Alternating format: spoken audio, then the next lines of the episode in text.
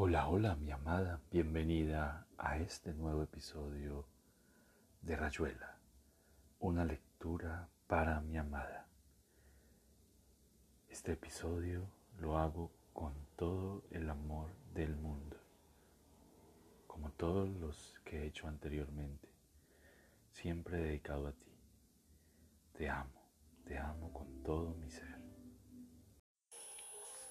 Capítulo 93 pero el amor, esa palabra, moralista Horacio, temeroso de pasiones, sin una razón de aguas hondas, desconcertado y arisco en la ciudad donde el amor se llama con todos los nombres de todas las calles, de todas las casas, de todos los pisos, de todas las habitaciones, de todas las camas, de todos los sueños, de todos los olvidos o los recuerdos. Amor mío, no te quiero por vos ni por mí ni por los dos juntos. No te quiero porque la sangre me llame a quererte. Te quiero porque no sos mía, porque estás del otro lado, ahí donde me invitas a saltar y yo no puedo dar el salto. Porque en lo más profundo de la posesión no estás en mí, no te alcanzo, no paso de tu cuerpo, de tu risa. Hay horas en que me atormenta que me ames. Como te gusta usar el verbo amar con qué cursilería, lo vas dejando caer sobre los platos y las sábanas y los autobuses. Me atormenta tu amor, que no ser me sirve de puente porque un puente no se sostiene de un solo lado. Jamás Wright ni Le Corbusier van a ser un puente sostenido de un solo lado. No me mires con esos ojos de pájaro. Para vos la operación del amor es tan sencilla. Te curarás antes que yo y eso que me querés como yo no te quiero. Claro que te curarás porque en la salud, después de mí será cualquier otro. Eso se cambia como los corpiños. Tan triste oyendo el cínico Horacio que quiere un amor pasaporte, amor pasamontañas, amor llave, amor revólver, amor que le dé los mil ojos de Argos, la ubicuidad, el silencio desde donde la música es posible, la raíz desde donde se podría empezar a tejer una lengua. Y es tonto porque todo eso duerme un poco en vos. No habría más que sumergirte en un vaso de agua como una flor japonesa y poco a poco empezarían a brotar los pétalos coloreados. Se hincharían las formas combadas, crecería la hermosura, dadora de infinito. Yo no sé tomar, perdóname. Me estás alcanzando una manzana y yo he dejado los dientes en la mesa de luz. Stop, ya está bien así. También puedo ser grosero, fíjate, pero fíjate bien porque no es gratuito. ¿Por qué stop? Por miedo de empezar las fabricaciones, son tan fáciles. Sacas una idea de ahí, un sentimiento del otro estante, los atás con la ayuda de palabras, perras negras y resulta que te quiero. Total parcial, te quiero, total general, te amo. Así viven muchos amigos míos, sin hablar de un tío y dos primos, convencidos del amor que sienten por sus esposas, de la palabra de los actos, de la palabra de los actos, che. En general, sin verba no hay res. Lo que mucha gente llama amar consiste en elegir a una mujer y casarse con ella. La eligen, te lo juro, los he visto como si se pudiese elegir en el amor, como si no fuera un rayo que te parte los huesos y te deja estaqueado en la mitad del patio. Vos dirás que la eligen porque la aman. Yo creo que es al Besre. A Beatriz no se la elige, a Julieta no se la elige. Vos no elegís la lluvia que te va a calar hasta los huesos cuando salís de un concierto. Pero estoy solo en mi pieza, caigo en artilugios de escriba las perras negras se vengan como pueden, me mordisquean desde abajo de la mesa. Se dice abajo o debajo, lo mismo te muerden. ¿Por qué? ¿Por qué? ¿Por cuá? Oui, Boarum, Perché, este horror a las perras negras. Míralas ahí en ese poema de Nache, convertidas en abejas. Y ahí en dos versos de Octavio Paz, muslos de sol, recintos del verano pero un mismo cuerpo de mujer es María y la Brinvilliers. Los ojos que se nublan mirando un bello caso son la misma óptica que se regalan con los retorcimientos de un arcado. Tengo miedo de ese proxenetismo, de tinta y de voces, mar de lenguas lamiendo el culo del mundo, miel y leche hay debajo de tu lengua, sí, pero también está dicho que las moscas muertas hacen el perfume del perfumista. En guerra con la palabra, en guerra, todo lo que sea necesario, aunque haya que renunciar a la inteligencia, quedarse en el mero perdido de papas fritas y los telegramas Reuters, en las cartas de mi noble hermano y los diálogos del cine. Curioso, muy curioso, que Puttenham sintiera las palabras como si fueran objetos y hasta criaturas con vida propia. También a mí a veces me parece estar engendrando ríos de hormigas feroces que se comerán el mundo. Ah, sí, en el silencio empollar el rock, logos, faute eclatante. Concebir una raza que se expresa por el dibujo, la danza, el macramé o la mímica abstracta. Evitarían las connotaciones raíz del engaño, honor de homs, etc. Sí, pero un honor que se deshonra cada frase, como un burdel de vírgenes si la cosa fuera posible. Del amor a la filología, estás lúcido, Horacio. La culpa la tiene Morelli que te obsesiona, su insensata de hacer entrever una vuelta al paraíso perdido. Pobre preadamita de snack bar, de edad de oro envuelta en celofán. This is a plastic age, man, a plastic age. Olvídate de las perras. Raja, jauría. Tenemos que pensar lo que se llama pensar, es decir, sentir, situarse y confrontarse antes de permitir el paso de la más pequeña oración principal o subordinado. París es un centro, ¿entendés? Un mandala que hay que recorrer sin dialéctica, un laberinto donde las fórmulas pragmáticas no sirven más que para perderse. Entonces un collito que sea como respirar. París, entrar en él dejándolo entrar.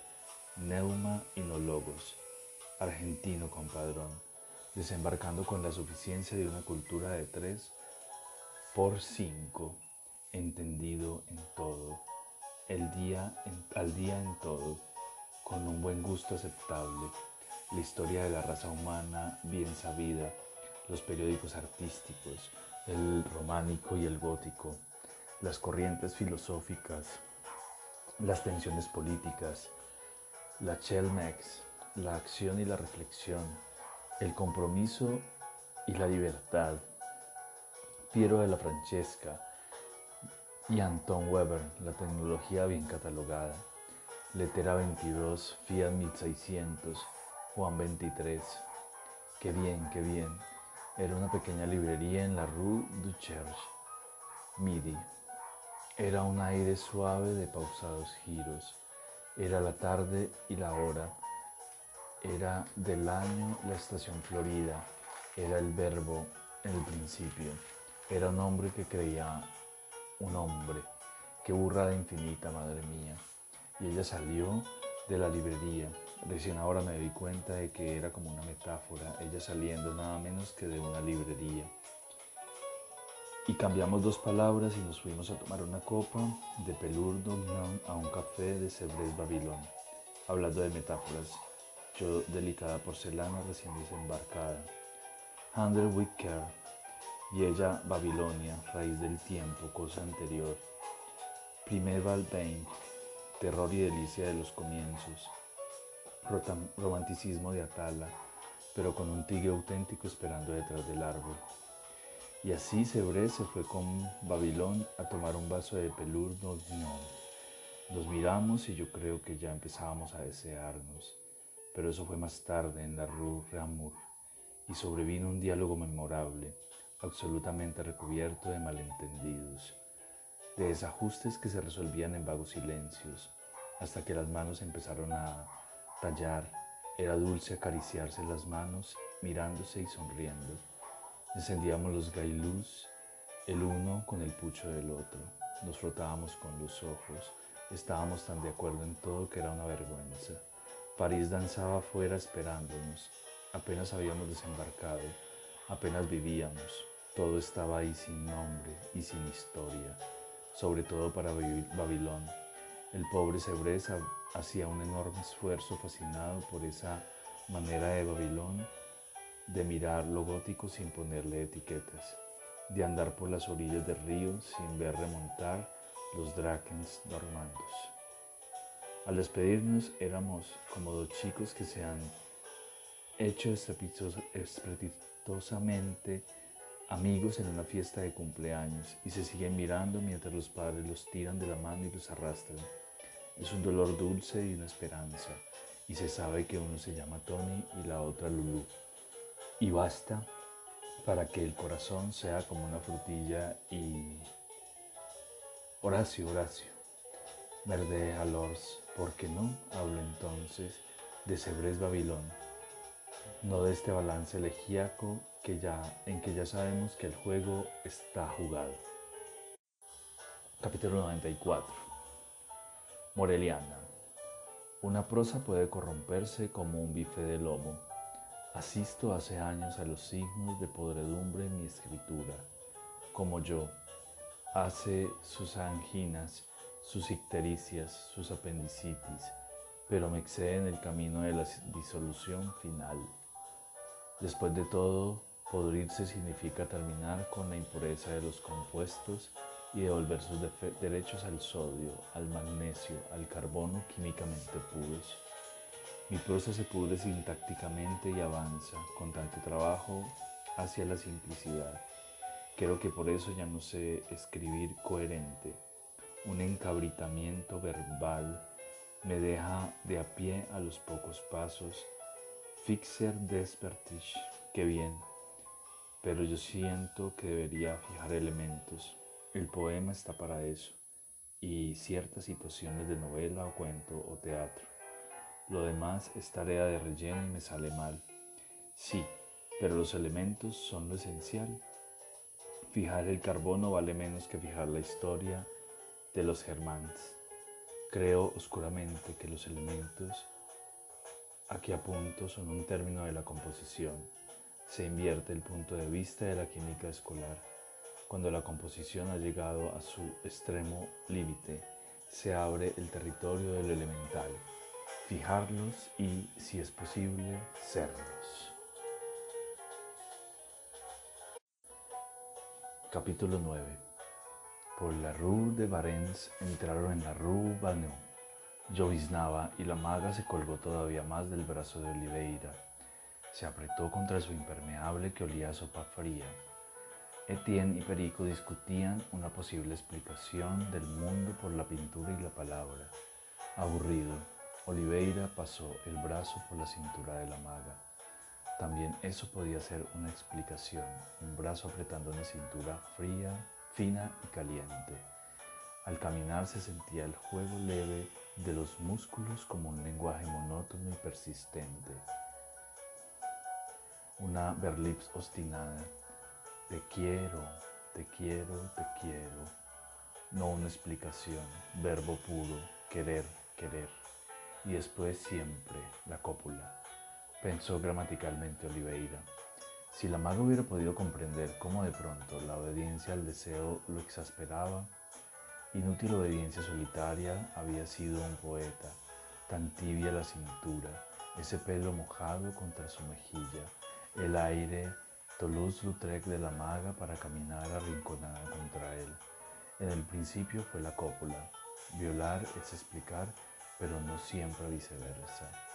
Después el método antiexplicatorio, que ese te quiero, te quiero fuese el cubo de la rueda.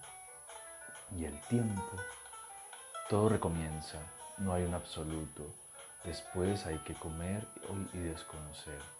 Todo vuelve a entrar en crisis. El deseo canta cada tantas horas, nunca demasiado diferente y cada vez otra cosa. Trampa del tiempo para crear las ilusiones. Un amor como el fuego, arder eternamente en la contemplación del todo, pero enseguida se cae en un lenguaje desaforado. Explicar, explicar, gruñía Etienne. Ustedes si no nombran las cosas ni siquiera las ven, y esto se llama perro, y esto se llama casa, como decía el de Duino, Perico, hay que mostrar, no explicar. Pinto ergo soy.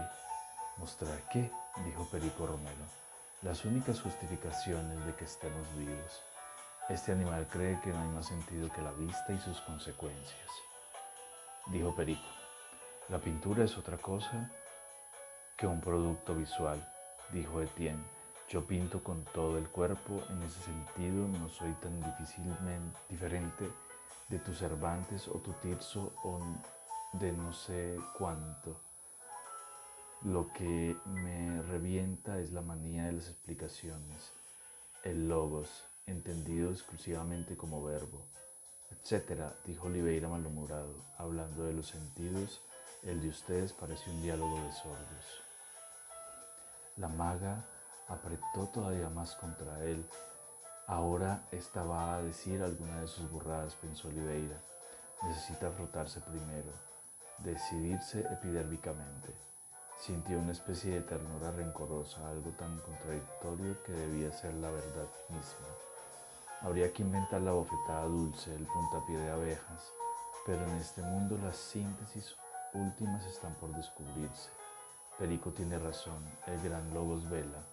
Lástima, haría falta el amoricidio, por ejemplo, la verdadera luz negra, la antimateria, que tanto da que pensar a Gregorovius. Che, ¿Gregorovius va a venir a la discada? preguntó Oliveira. Perico creía que sí, y Etienne creía que Mondrian. Fíjate un poco en Mondrian, decía Etienne. Frente a él se acaban los signos mágicos de un Cli. Cli jugaba con el azar, los beneficios de la cultura, la sensibilidad pura que puede quedar satisfecha con Mondrian mientras que para Cli hace falta un parrago de otras cosas, un refinado para refinados, un chino realmente. En cambio Mondrian pintaba absoluto. Te pones delante bien desnudo y entonces una de dos, ¿ves o no ves?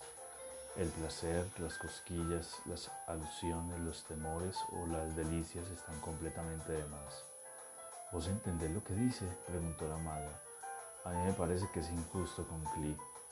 La justicia o la injusticia no tiene nada que ver con esto, dijo Oliveira aburrido. Lo que está tratando de decir es otra cosa. No hagas enseguida una cuestión personal. Pero ¿por qué dice que todas esas cosas tan hermosas no sirven para Mondrian? Quiere decir que en el fondo una pintura como la de Klee te reclama un diploma SLETS, o por lo menos es poesía en tanto que Mondrian se conforma no con que uno se mondrianice, se conforma con que uno se mondrianice y se acabó. No es eso, dijo Etienne. Claro que lo es. Claro que es eso, dijo Oliveira. Según vos, una tela de Mondrian se basta a sí misma. Ergo, necesita de tu inocencia más que de tu experiencia. Hablo de inocencia edénica, no de estupidez. Fíjate que hasta tu metáfora sobre estar desnudo delante del cuadro huele a preadanismo. Paradójicamente, Klee es mucho más modesto porque exige la múltiple complicidad del espectador. No se basta a sí mismo. En el fondo, historia y Mondrian a temporalidad, y vos te morís por lo absoluto. ¿Te explico? No, dijo Etienne. C'est baché comme il pleut. Tu parles, coño dijo Perico, y es Ronald de la puñeta que vive por el demonio. Apretemos el paso, lo remedó Oliveira, cosa de hurtarle el cuerpo a la sellisca. Ya empiezas, casi prefiero tu lluvia y tu gallina, coño, como llueve en Buenos Aires, el tal Pedro de Mendoza, mira, que ir a colonizaros a vosotros. Lo absoluto, decía la maga, pateando una piedrita de charco en charco, que es un absoluto Horacio.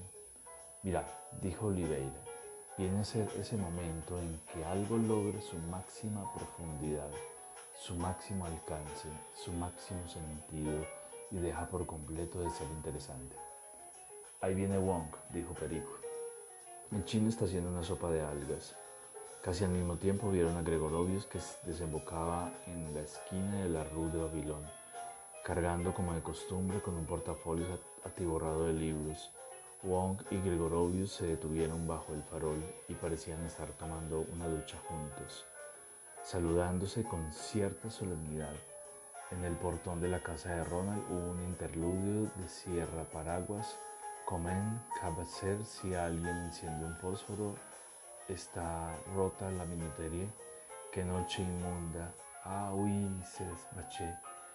Y una ascensión más bien confusa, interrumpida en el primer rellano por una pareja sentada en un peldaño y sumida profundamente en el acto de besarse. Alès pas un eure por faire l'excons, dijo Etienne. Ta huele, contestó una voz ahogada. Montes, montes, de bus, je pas, tabuche, montreso.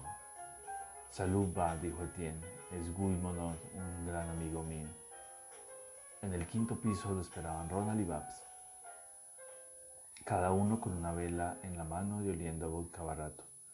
Wong hizo una seña, todo el mundo se detuvo en la escalera y, brotó a capela el himno profano del Club de la Serpiente.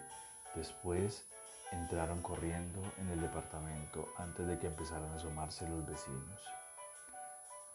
Ronald se apoyó contra la puerta, pelirrojamente en camisa de cuadros.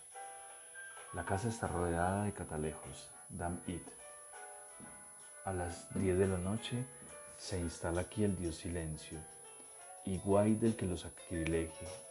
Ayer subió a inqueparnos un funcionario, Babs. ¿Qué nos dice el digno señor? Nos dice quejas reiteradas. ¿Y qué hacemos nosotros? dijo Ronald entreabriendo la puerta para que entrara Guy Monod. Nosotros hacemos esto, dijo Babs con un perfecto corte de mangas y un violento pedo oral. ¿Y tu chica? preguntó Ronald. No sé, se confundió de camino, dijo Guy. Yo creo que se ha ido. Estábamos más bien en la escalera y de golpe, más arriba no estaba. Va, ¿qué importa? Es Suiza. Y hasta aquí, Rayuela, una lectura para mi amada. Quiero terminar este podcast con un par de poemas del mismo autor Cortázar. Espero te guste. Happy New Year. Mira, no pido mucho, solamente tu mano, tenerla, como un sapito que duerme así de contento. Necesito esa puerta que me dabas para entrar a tu mundo, ese trocito de azúcar verde, redondo, alegre. ¿No prestas tu mando esta noche de fin de año de lechuzas roncas? No puedes por razones técnicas, entonces la tramo en aire, urdiendo cada dedo, el durazno sedoso de la palma y el dorso de ese país de azules árboles. Y así la tomo y la sostengo, como si de ello dependiera muchísimo el mundo, la sucesión de las cuatro estaciones, el canto de los gallos, el amor de los hombres. Tres sonetos eróticos. Su mono azul le ciñe la cintura, le amansa las nalgas y los senos, la vuelve un muchachito y le da plenos poderes de liviana arquitectura. Al viento, a la cabellera oscura, es toda fruta, es toda venenos. El remar de sus mulos epicenos inventa una fugaz piscicultura Amazona de mono azul, el arte la fija en ese rito paralelo, cambiante estela salvo de mudanza. Viejo poeta, mírala mirarte, con ojos que constelan otro cielo, donde no tiene puerto tu esperanza. Esta ternura, esta ternura y estas manos libres, a quien darlas bajo el viento, tanto arroz para la zorra y en medio del llamado la ansiedad de esa puerta abierta para nadie. Hicimos pan tan blanco para bocas ya muertas que aceptaban solamente una luna de colmillo, el té frío de la vela al alba. Tocamos instrumentos para la ciega cólera de sombras y sombreros olvidados. Nos quedamos con los presentes ordenados en una mesa inútil y fue preciso ver la sidra caliente en la vergüenza de la medianoche. entonces nadie quiere esto, nadie.